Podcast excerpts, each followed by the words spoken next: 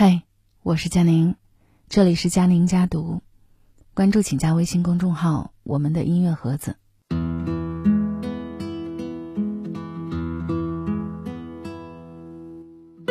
今天临睡前，我想为你读一篇文章，作者朱丽叶，文章的题目叫《小桃红奇葩说聊徐峥》，所谓婚姻，只是一场合谋。最近有两件事，让我对婚姻有了一些不同的认知。我家楼下有一间杂货铺，店主是一对夫妻，女的呢爱笑，男人忠厚。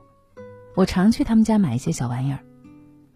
有一天下午，看到夫妻俩正在关店门，我问：“今儿怎么那么早关门啊？”男人一边锁门一边笑着说：“刚才老婆说好久没吃过我煮的鱼汤，今天早点去菜市场买条新鲜鱼。”女人笑着埋怨：“你这样会少赚好多钱的。”男人挽过女人的手说：“顾客天天有，但老婆只有一个。”然后两个人就高高兴兴的走了。看着他们，由衷觉得幸福，就是有人给你煮碗鱼汤。我把这件事情告诉了闺蜜，闺蜜已经三十好几了，还是单身，但是生活一直是多姿多彩。曾经专门请假去扬州，只是为了寻访一位制作古琴的手工艺老人。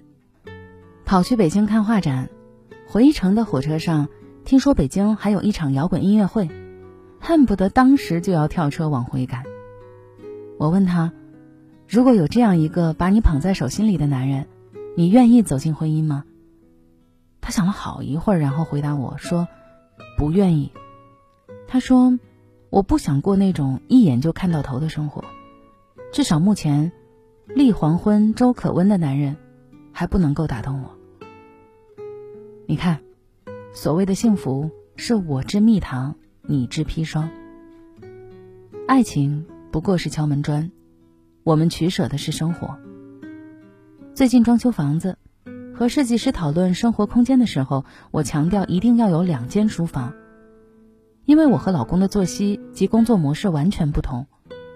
为了不互相干扰，希望能够有各自的独立空间。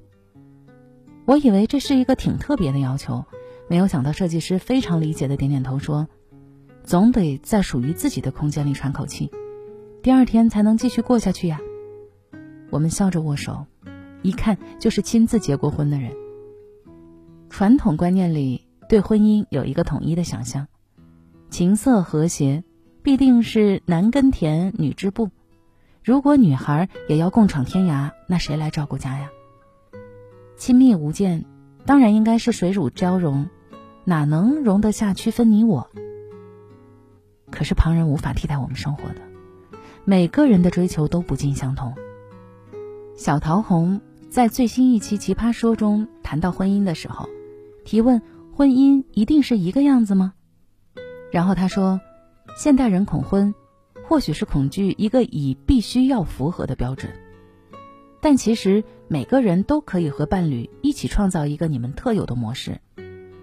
婚姻是两个人的事，真正恐怖的是活在别人制定的标准之下。”说到底，婚姻是一场合谋，两个人达成共识才能够往前走。这番话引起了观众最大的共鸣。婚姻真的没有办法像参照育儿宝典一样对着书过日子。就像我儿子语文书上小马过河的故事，老牛说水浅，松鼠说水深，小马自己过一次，惊奇的发现刚刚好啊，深深浅浅。都是基于各自不同的处境，所持不同的立场，哪有可能天下大同？每个人都会有他最合适的另一半。梁朝伟一念记起，可以飞去伦敦喂鸽子。你觉得他是一个没有家庭责任感的渣男？可是刘嘉玲就是愿意当他的驱魔人，一手操办房子装修，带他喂完鸽子回来拎包入住。遇到他之前，从未想过结婚的钱钟书老先生，倘若是按照现在的标准，是个打死都不能嫁的低能巨婴。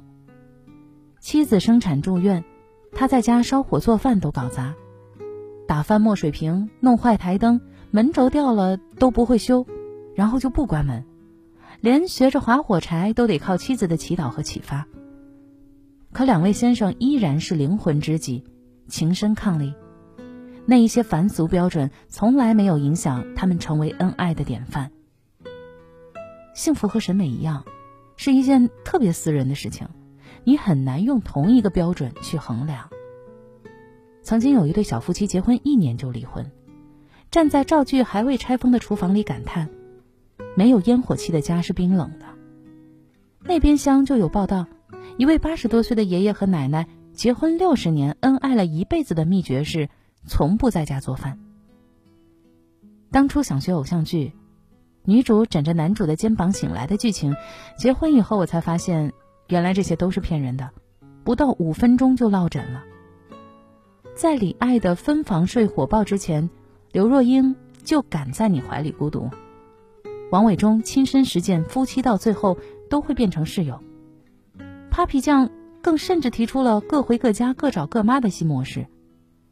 这些被打破了的婚姻标准，让我们看到，原来婚姻并不是只有约定俗成的形式。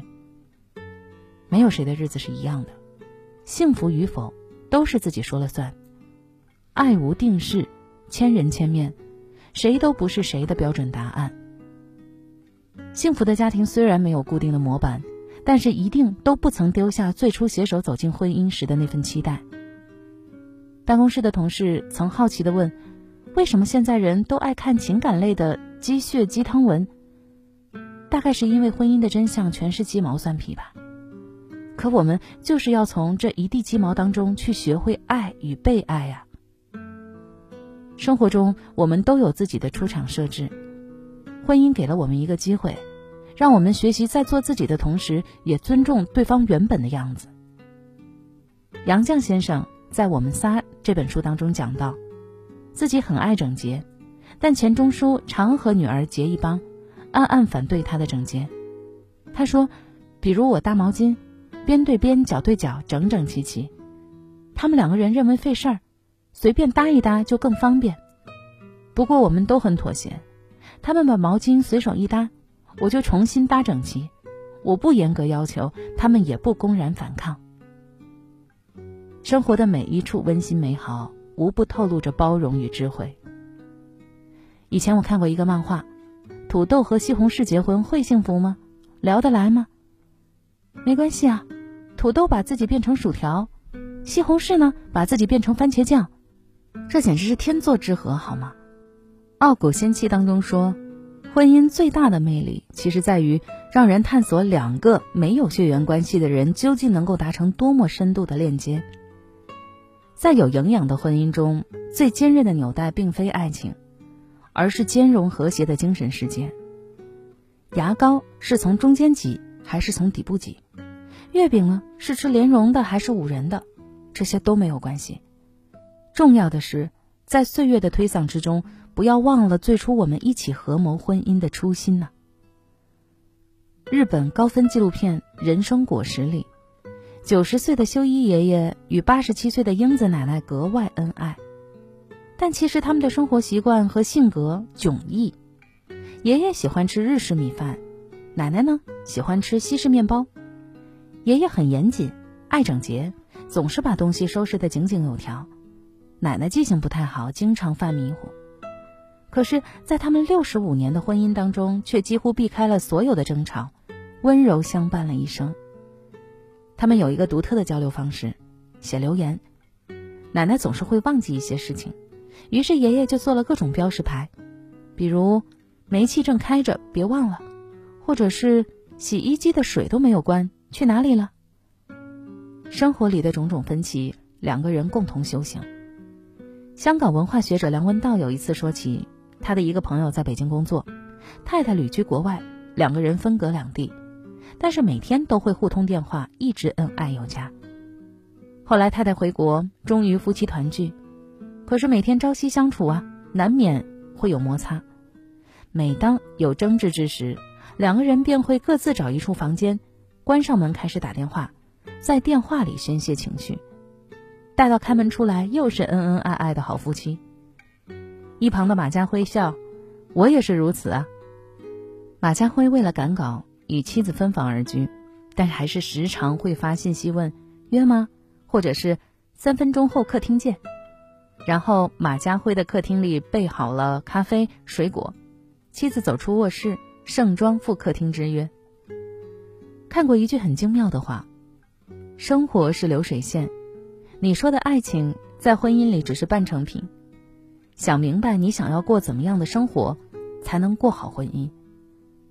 幸福的婚姻没有捷径，只有经营。虽然生活总免不了被鸡零狗碎填满，何妨一起去找缺口，让快乐渗进来。”杨澜曾说：“好的婚姻除了爱。”还有肝胆相照的义气，不离不弃的默契，以及铭心刻骨的恩情。